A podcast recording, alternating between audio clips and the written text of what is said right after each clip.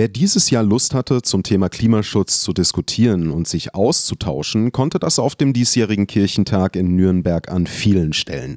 Unter anderem bei einer Podiumsdiskussion mit Klimaaktivistin und Gesicht von Fridays for Future, Luisa Neubauer.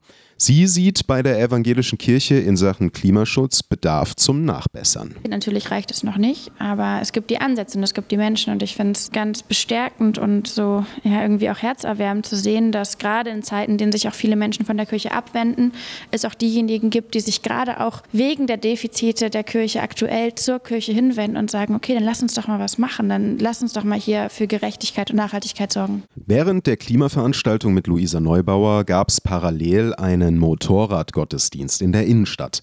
Direktes Kontrastprogramm also. Wie schädlich sowas nun fürs Klima ist, da sind sich die Besucher eher uneinig. Ja, äh, ist schon kritisch zu betrachten, dass die halt mit dem Motorrad in die Innenstadt fahren. Also letztendlich schließt jeder für sich Kompromisse äh, im Klimaschutz.